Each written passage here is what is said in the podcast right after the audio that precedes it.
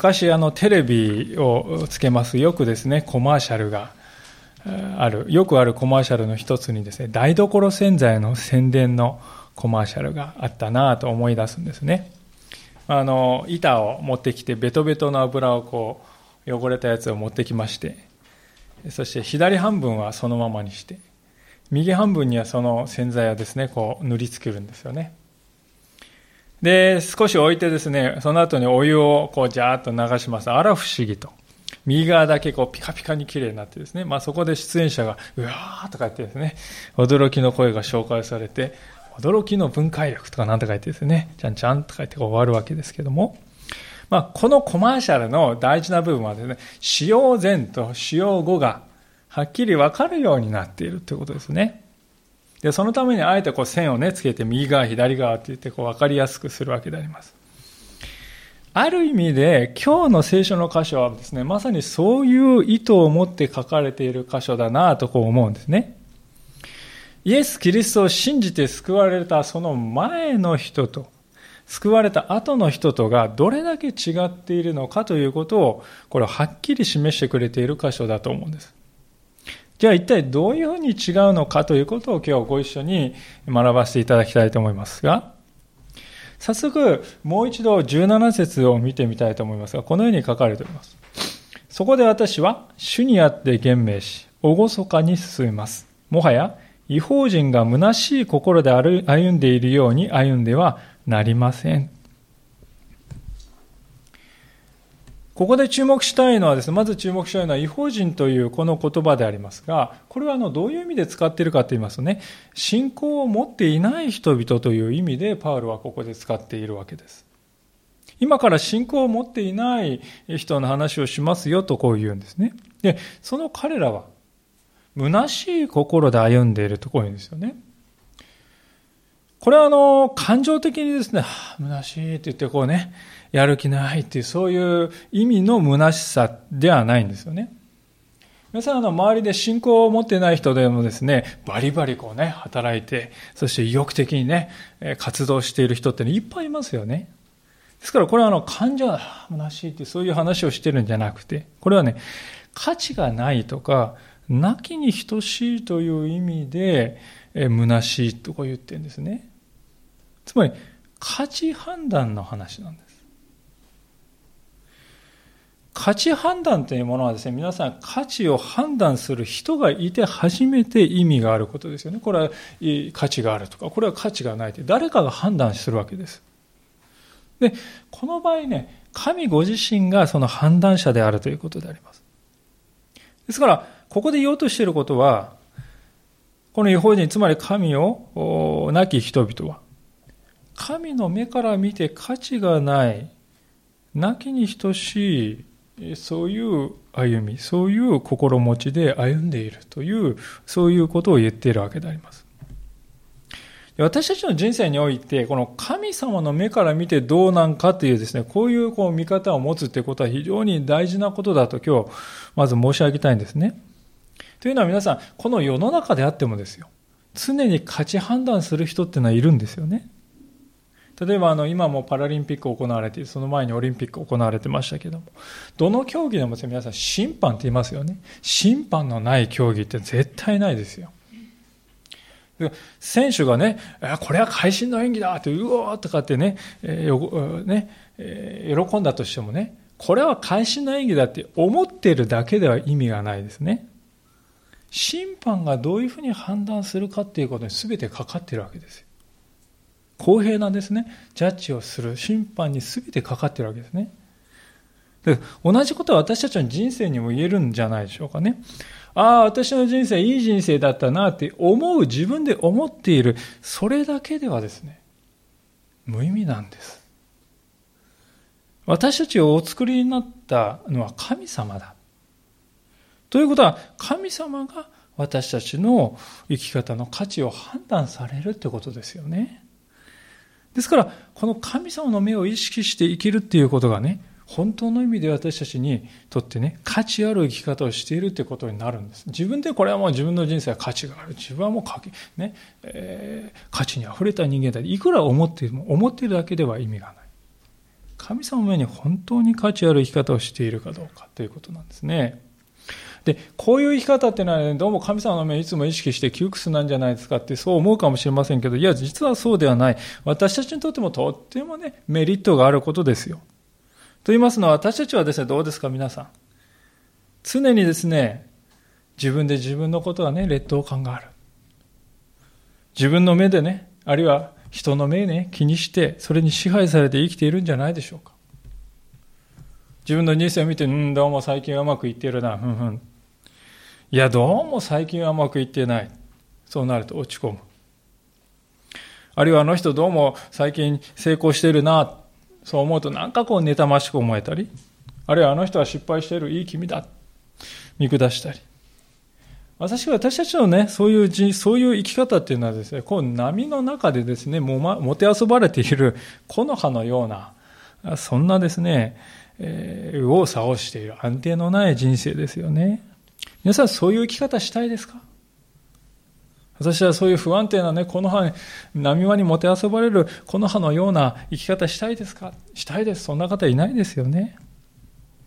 クリスチャンになるということは、もうそういう生き方に別れを告げようっていうことですね。ですから、金輪際私はですね、自分の目で自分を見て自分がどう、自分の目にどう映るかとか、あるいは私人の目にどう映ってるのかなとかね、そういうふうなことで自分の価値をね、判断することもやめようってことですよ。その価値を決めるのは神様じゃないか。神様の目で自分を見るようにしようとそう決断するということです。それは価値判断のですね、今まで自分がね、全部権利握ってたんですよ。でもその権利も神様にお渡しいたしますということですね。それができるようになると、ね、いちいち自分の失敗とか自分の成功でね、上がったり下がったりっていう、こう、ジェットコースターのような、そういうことがね、減っていくんですね。全くなくなるっていうのは難しいかもしれない。でも、大幅に減っていく。というのは、たとえですね、ああ、大失敗してしまったと思ったとしても、もうダメだと思ったとしても、でも神様はキリストにあって私を受け入れてくださってんじゃないかってね、思ったらね、救いがありますよね、そこには。今までは波にもてあそばれてどこに行くんだろうかと思ってたけれども、イエス様を信じた後は硬いですね、岩でできた港にね、が、港を手に入れたんですよ。ですから、いつもそこに帰ってね、はぁ、安らぐことができる。これがですね、できる人って本当に、違い大きいですよね。そうでない人との違いは。ですから、価値判断、神様にもその権利をおいだにしてお渡してしまうということ。これが本当に私たちのこの平安の非常に大きな鍵だと思うんですね。で、そのようなですね、この人生の港をね、持たない人ですよ。つまり価値判断の中に神ということは全くない人。でそういう人はですね、どういうふうに、えー、パウロが言っているかということなんですね。次に見たいのは18節でありますけれども、こう言ってます。彼らは、まあ、つまりその今言った人たちですね。彼らはその知性において暗くなり、彼らのうちにある無知と堅くなな心とのゆえに、神の命から遠く離れています。いや、なんかパウロは随分厳しい言い方するなと思うわけですけども、決してパウロはね、上から目線でね、あの人たちね、分かってないからって言って馬鹿にしてるんじゃないですよ。これはですね、自分がその神の目から見てね、価値のない人生を歩んでいる、そういう状況に陥っていながら、それに自分で気づかないで生きている人のことですよ。で、そういう人のことを知性において暗くなっている。光がまないですよね。闇雲にですね、暗闇の中を歩んでいるようなものだって、そういう意味ですよね。これはですから、あ神様を知りたい、神様を求めたい、神様のことを分かりたいと言って努力している人のことを言ってんじゃないんですね。むしろ逆ですよ。いや、私分かってますよ。それぐらいのことは。私ちゃんと物事を理屈分かってる人間です。自分はそこそこ価値のある人間ですよと、そう思い込んでいる。でも実際は違うという人ですよ。そういう人が実際いるんだということをパウロは言ってますね。で、なかなかこれがあのピンとこないかもしれないんですけれども、これが理解できるようになるですね、ある有名なこの一つの比喩がありましてですね、皆さんもお聞きになったことある方いるかもしれませんが、プラトンという人がですね、話したこの洞窟の比喩というですね、えー、話で知られている話があります。で、それはどういう話かというと、こういう話なんですね。あるところにこの洞窟がありました。で、そこにですね、生まれてからずっと囚われている人がいるんですね。洞窟の中に。で、当然真っ暗です。で、洞窟の中にはしかし松明がですね、こう燃えてるんです。火が燃えてるところがあるんですね。で、それにこう照らされて、えー、物を見ることはできた、できるようになっているんですね。しかしそこに囚われている人はですね、松明の反対の方しか見えないようになっているわけです。だから影しか見てないですね。で、その影ばっかり見ているですね、え、人はですね、次第にその影がこれは本物なんだって思い込むようになったっていうんですね。で、そんな時ある人が縄をですね、縛られている縄をほどかれて、後ろを振り返って松明の光をこう見るように、見見ろとこう言われたんです。ところがですね、今まで影しか見てないのに、こう、松明の光バーって見たら、こう、あまりの明るさですね、目がくらんで、こう、何も見えなくなって、非常にこう、苦痛を感じた。そしてもうこんなの見たくないって言ってまた影を見るようになったんだそうですね。でそうこうしているうちに洞窟の外から助けに来る人がいまして、そしてその中の一人がですね、助け出されて、外に出て太陽の光を人生で初めて見たとき、もうあまりの強烈な光にですね、最初は直視できなかったんだけど、最初はこう、それで徐々に徐々に水面に映るですね、太陽の光とか、徐々に徐々にこう目を慣らしていった。最終的には太陽をですね、ちらっとこう見ることができるようにまでなったんですよね。それで彼は初めて、外の世界ってこうなんだって分かったんだっていうんですね。で、これが真実、本当はこういう世界だったんだって分かった彼はですね、もうこれをですね、仲間に知らせないといけないって言って洞窟に戻っていったんだそうです。ところが、外の明るさに目が慣れた彼は今度ですね、この洞窟のあまりに暗いのでよく見えないんですね。それでも彼は何とか入っていって洞窟に住んでいる、洞窟に囚われている人たちにですね、えー、あなた方見ているのはね、それは影に過ぎないんだよ。本物はもっと別にあるんだよ。そう説明したんですけども、洞窟の人たちはですね、何と言ったか。あいつは上で光というものを見たがせいで、すっかり目がダメになっちまって何も見えなくなってしまった。俺たちはそんなバカなことは絶対しないぞと嘲笑ったって言うんですよね、洞窟の中の人たち。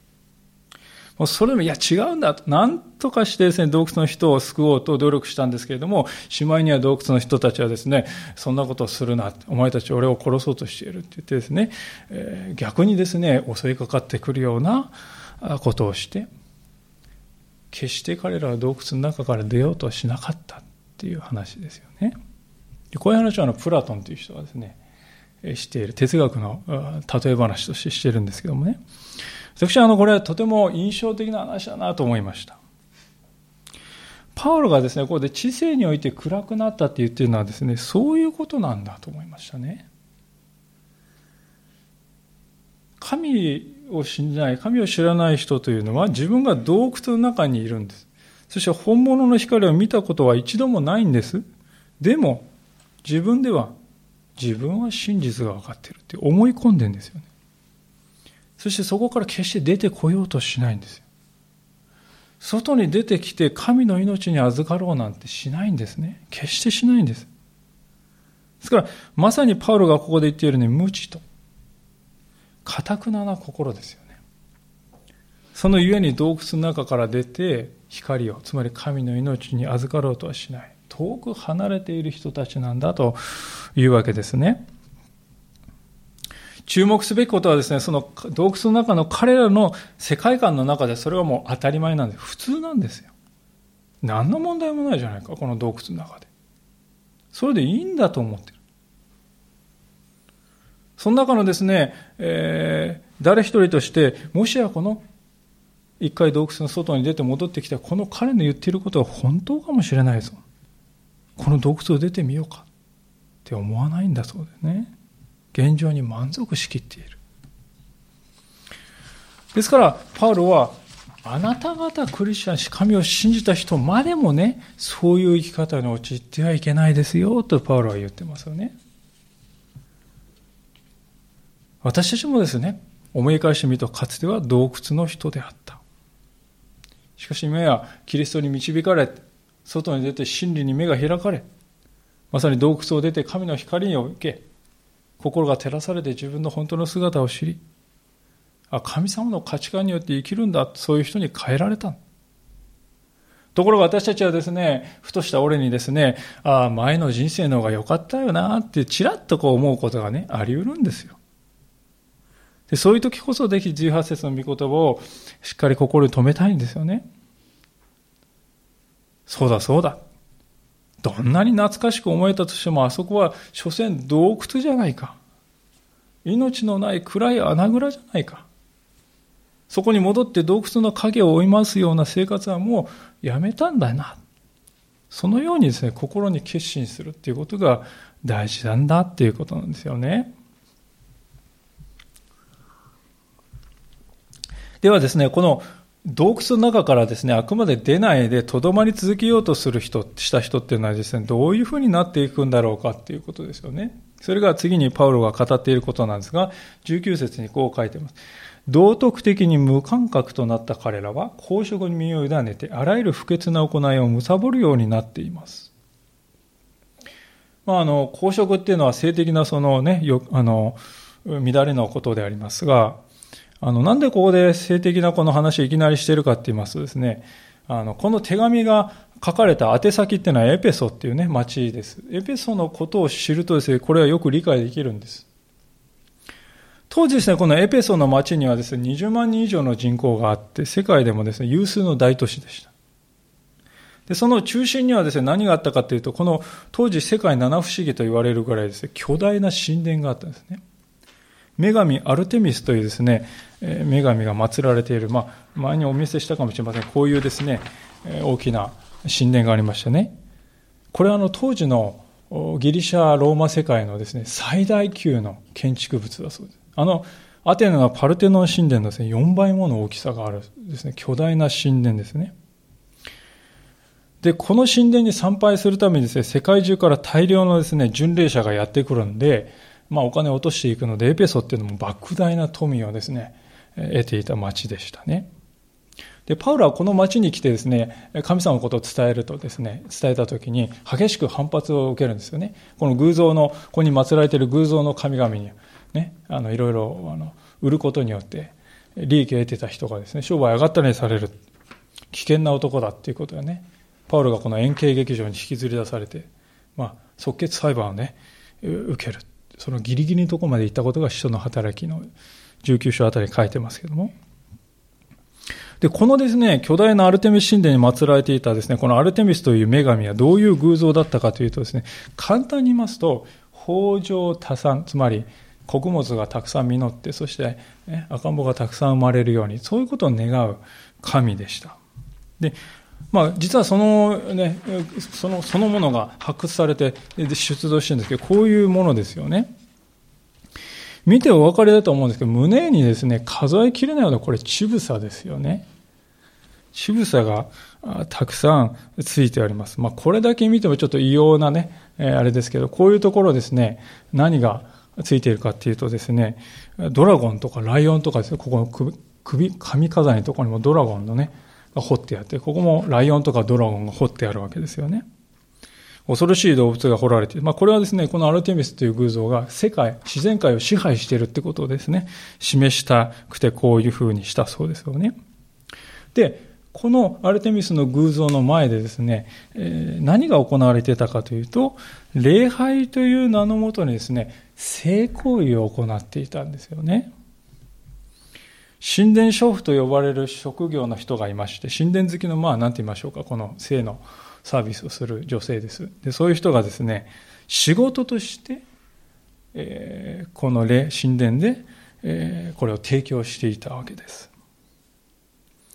で、パウロがこの19節で言っているようなことはですね、今言ったようなことがエペソで行われていたからでありますよ。実際に当時の人々が偶像の前にひれ伏して性的にこう乱れ切った行動に染まっていたからこそ、パウロはこういうふうに言っているわけですね。誠の神様を知らないで生きている人間というのは、ここまで落ちていくんだと。しかも自分のしていることに何も感じなくなるんだと。まさにそれって道徳的に無感覚になっているということではないか。じゃあこれはあの2000年前の話だから今の私たちに関係ありませんって言うとそうじゃないと思うんですね。私はあの現代という時代もですね、ある意味エペソかそれ以上に無感覚になっているんだと思うんですよね。例えばインターネットをですね、開いてそこに氾濫するポルノのですね、えー、情報量をですね、見るならば、氾濫しているその情報をですね、見るならば、エペソの人だってですね、なんだこれはって言ってそっとするような世界がそこにあるんじゃないでしょうかね。またさらに、今という時代、この10年ぐらいのことです、ここ10年ぐらいのことですけども、結婚というものがですね、非常にこう枠組みが崩れてきているなと思いますね。まあ、同性同士が結婚するということはもう人間固有のこれは人権であって動かせないものだと。そういうふうにこう言われる時代になってきます。なってきているように思います。しかし私は思うんですね。神様が海を増えよ地を満たせと言って男と女という組み合わせで結婚ということを定められたわけですけれどもしかしそういう枠組みもですねやはり快楽というものが重要だまあ、そう考えてですね、その枠組みも崩れていく、どんどん崩れていく。まあ、まさにこの快楽ということが第一に来ているわけですよね。で、私はですね、そういうことがどんどんどんどん進んでいきますと、そのうちですね、親と子が結婚してもいいじゃないかとか、兄弟姉妹でもいいじゃないか、何が問題なのかっていうね、ことになっていくんじゃないでしょうか。そういう人がそのうち出てくるんではないかと思うわけです。やっぱりどこかで歯止めが必要なのは間違いないと思うんですけれども、やはりこの、じゃあ何を基準としてそれを決めるかってことなんですよね。聖書という基準が私たちにはありますけれども、その基準を持たない人にとっては、何を基準にみんながいいと思っているからいいんじゃないか。そういうふうにやっぱりなっていくわけですよね。で、その結果やっぱり18節でこのパウロが言っているような、あるいは19節で言っているようなことが、やっぱり現在進行形で、今私たちの周りで起こっているんだということですよね。私たちがこう生かされている世界っていうのは、そういう世界です。私たちはこういう価値観の真っ只中から救い出されてきたということです。この世の価値観というのはイエス・キリストが私たちに与えてくださった救いとは全く異なるものであります。ですから、パウルはあはっきりとこういうわけですよね、20節。しかし、あなた方はキリストをこのように、つまりこのエペソの人々はしているような、そういうあり方のものとしては学びませんでした。ただし、本当にあなた方がキリストに聞き、キリストにあって教えられているのならばです。まさしく真理はイエスにあるのですから。パウロがここで言っていることは、要するにどういうことかっていうと、キリストは洞窟の中にはいませんよということです。あなた方は洞窟から出て神の光の中に置かれたんですよ。そこでキリストと出会ったんですよ。それ以来もはやあなた方は洞窟にはいないんです。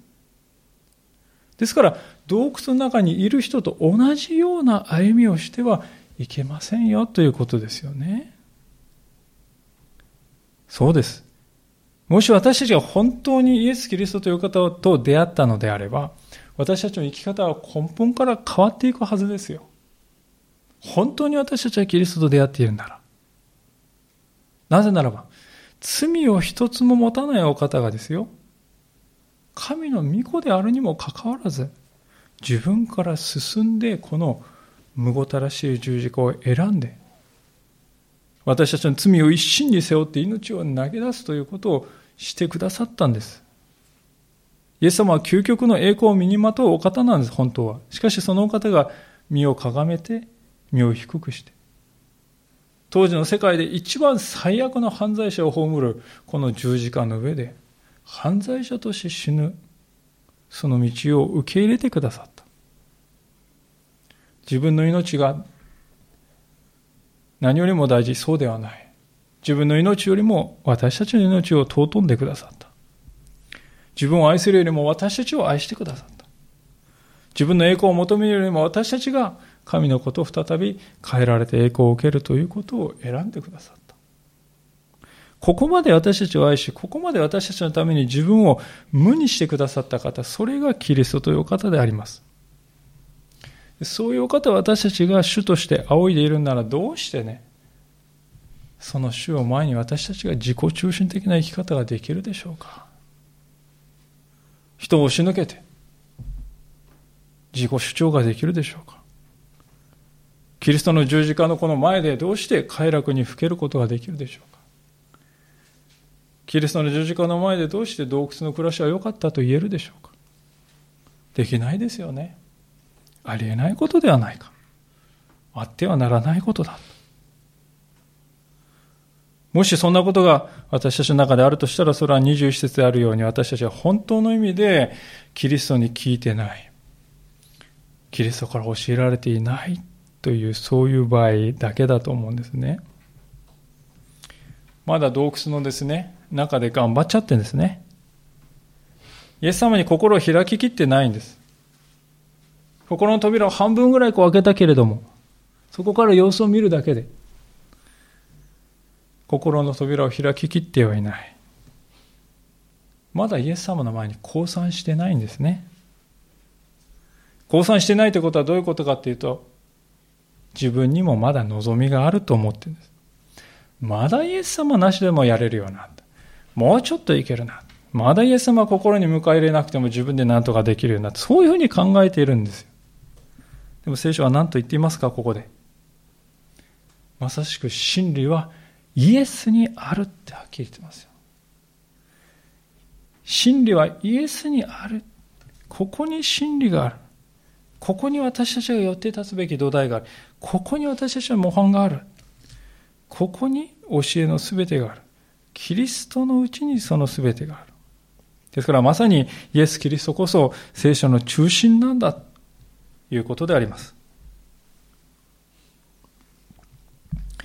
ではこのイエス・キリストによって明らかにされた真理というのは一体どういうことなのかということが、まあ、この今日の最後の箇所で書かれていることでありますが、22節から24節に書かれていることですね。その教えとは、あなた方の以前の生活について言うならば、人を欺く情欲によって滅びていく古い人を脱ぎ捨てるべきこと。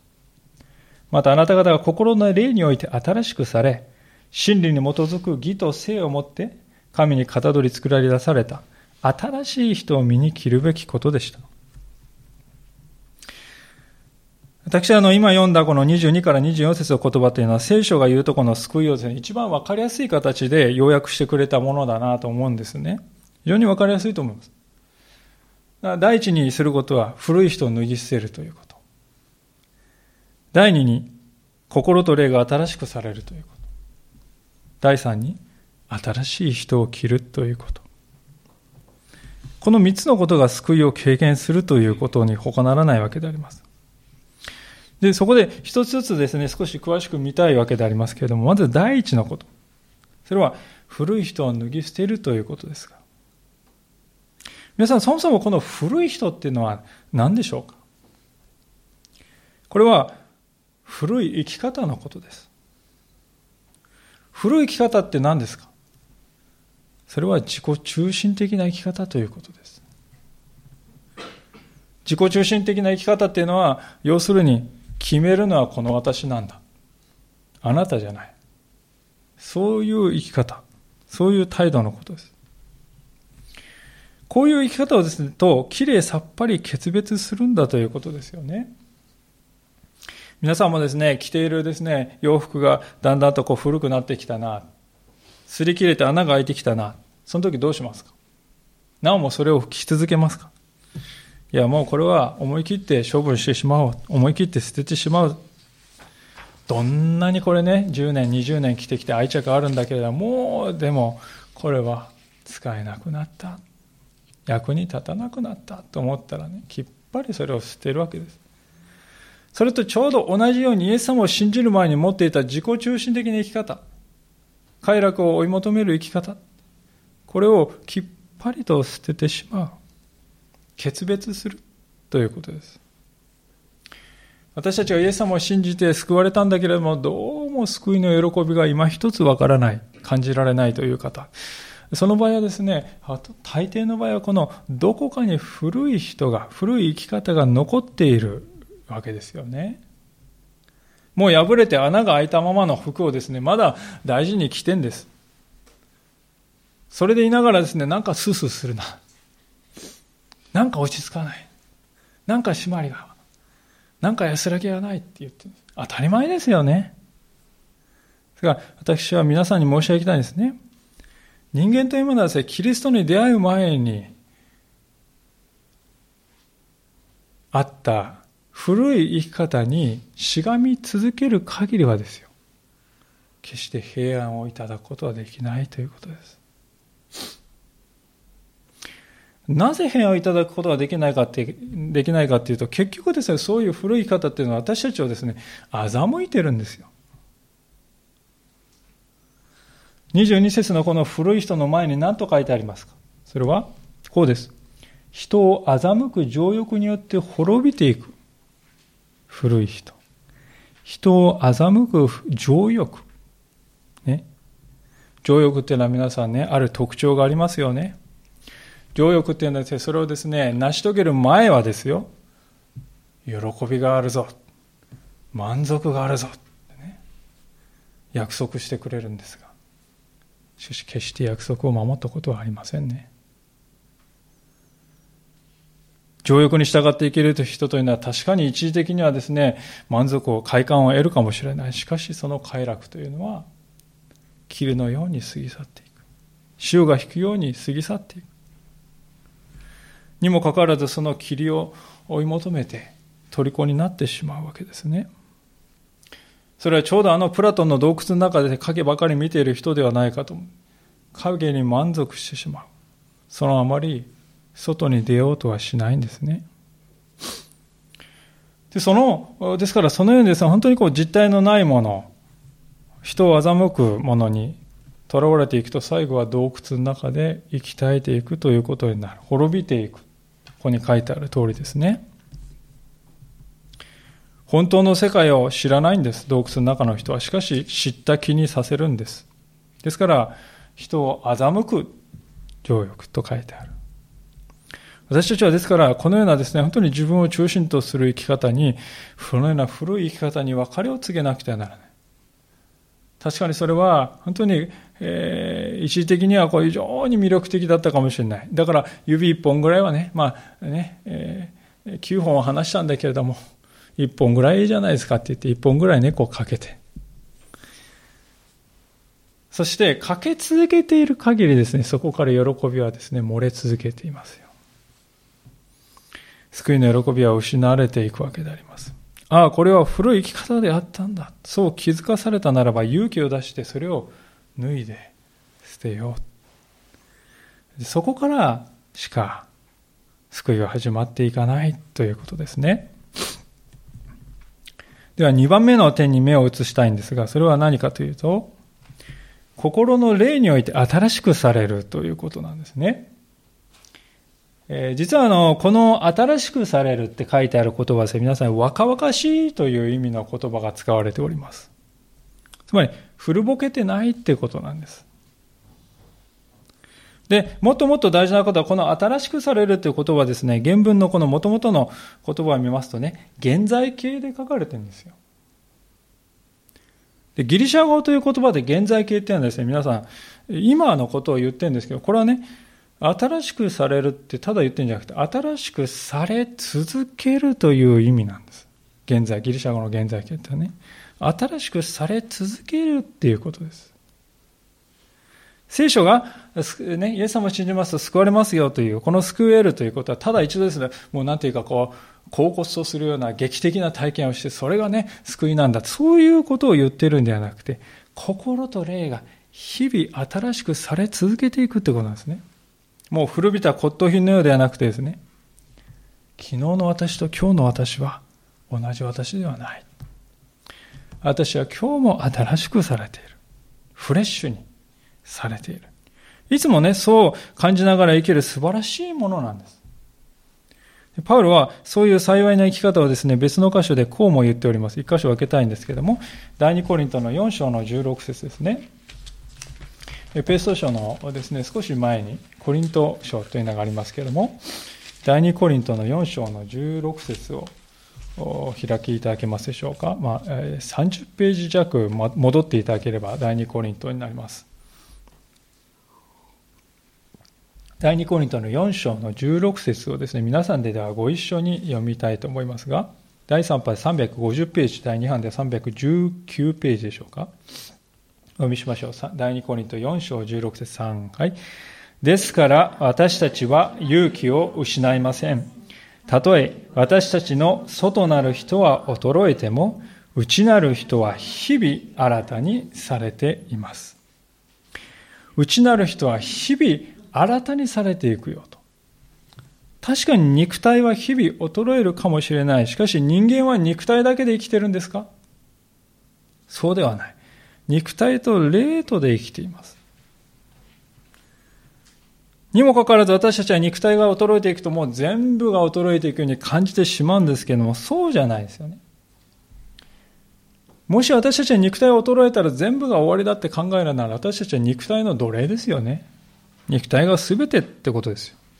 そうじゃなくて私たちは肉体に私たちは心を支配させるんじゃないんです。心にむしろ肉体を支配させるんですね。たとえ私たちの外なる人は衰えても内なる人は日々新たなり。それが信仰者の生き方であります。で、こういう人って、たとえ何歳になってもですね、心と霊はいつも若々しいな。そういう生き方ができるんじゃないでしょうかね。でね、そういう生き方をするために必要なことはですね、何が必要かというと皆さん、心の柔らかさが必要ですよね。粘土っていうのは皆さん水分がね、含まれている時はですね、ぎゅってこうやると形が変わってね、この陶芸、あの陶芸家の好きなように変わってね、美しい器に変わるんですが、皆さんね。水分が失われて乾いてくるともうカッチンコチになってしまってね、もうこれ以上形変わらなくなるんです。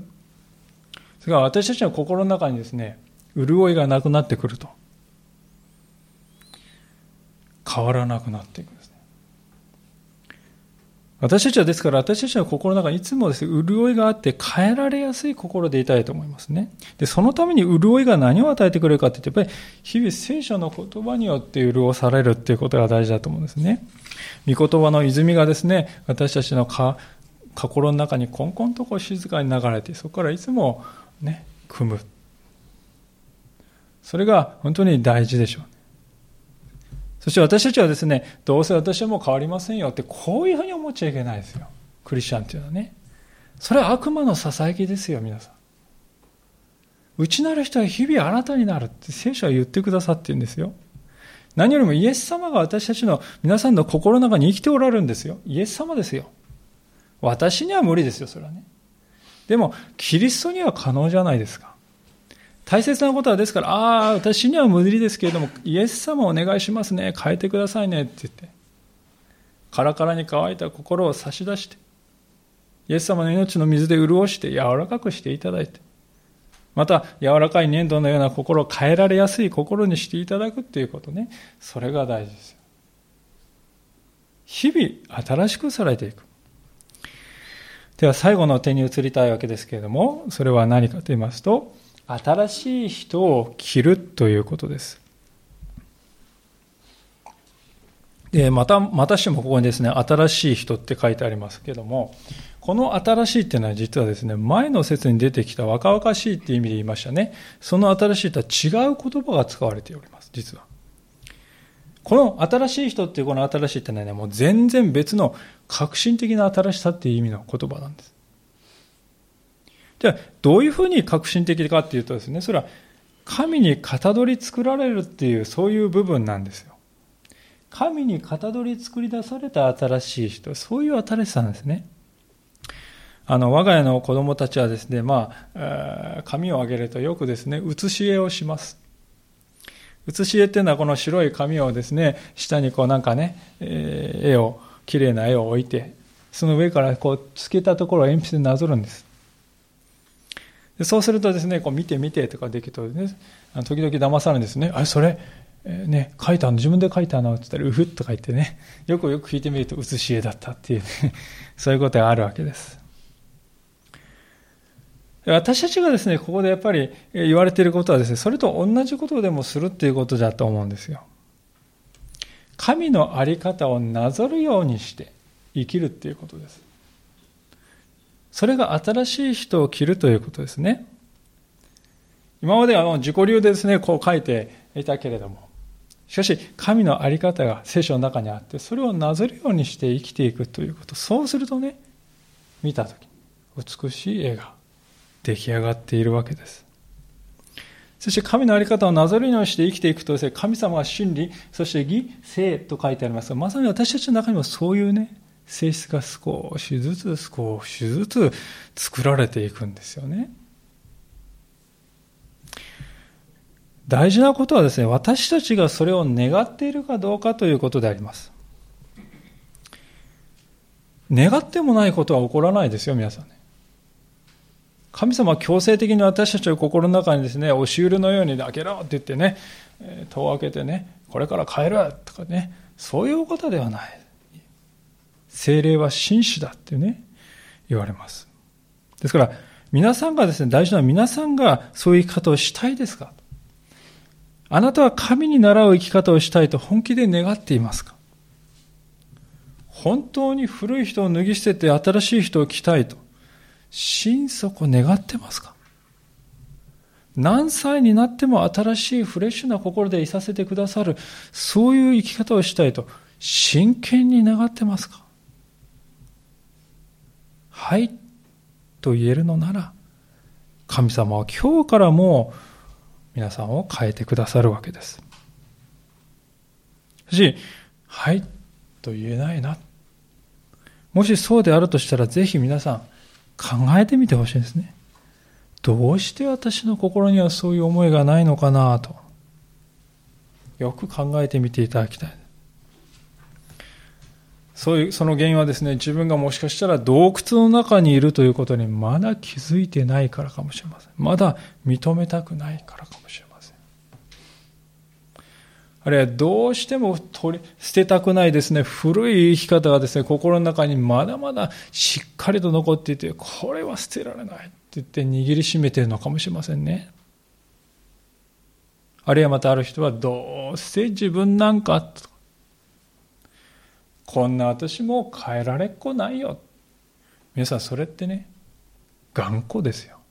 固くなさですよね。神様だって私を変えることなんてできないよって思ってるんですから。頑固だっていうことです。自分、頑固な人ってのは自分が頑固なことに気づいてない人は結構多いわけですけども、まあ、それがですね、本当にですから、この18節は、かたくなの心のゆえに神の命から遠く離れてるっていう、やっぱり固い心でね、もう神であっても人であっても私であってももう私なんか変わらないって思ったらもう人間ね変わらないですぜひですね皆さん知っておいていただきたいのは人間というのはもともと皆さん神の形に似せて作られたんですよ素晴らしいものです神の形をなぞるように生きられるものとして作られてるんですね。しかし、罪を犯してしまったので、そのあり方を見失ってしまいました。そして古い方がですね、どんどんどんどんと私たちの中でのさばって、いつの間にかもうがんじがらめになってしまって、希望もない。そんな生き方になってました。でもそういう古い生き方をですね、私たちいつまでも着続ける必要ないんですよ。古びた着物はもう捨てればいいんです。なぜならイエス・キリストがあなたのために命を投げ出して、新しい人、新しい命をもう用意してくださってるんですよ。あとは古い人を脱ぎ捨てて新しい人を受け取って着よう。そう心に定めるだけでいいんです。そうするとですね神様が日々私たちの心をフレッシュに新しくし続けてくださるわけです。イエス様が与えてくださったこの尊い救いを皆さん今日しっかりと握って希望をいただいて歩んでいきたいと思います。お祈りしたいしましょう。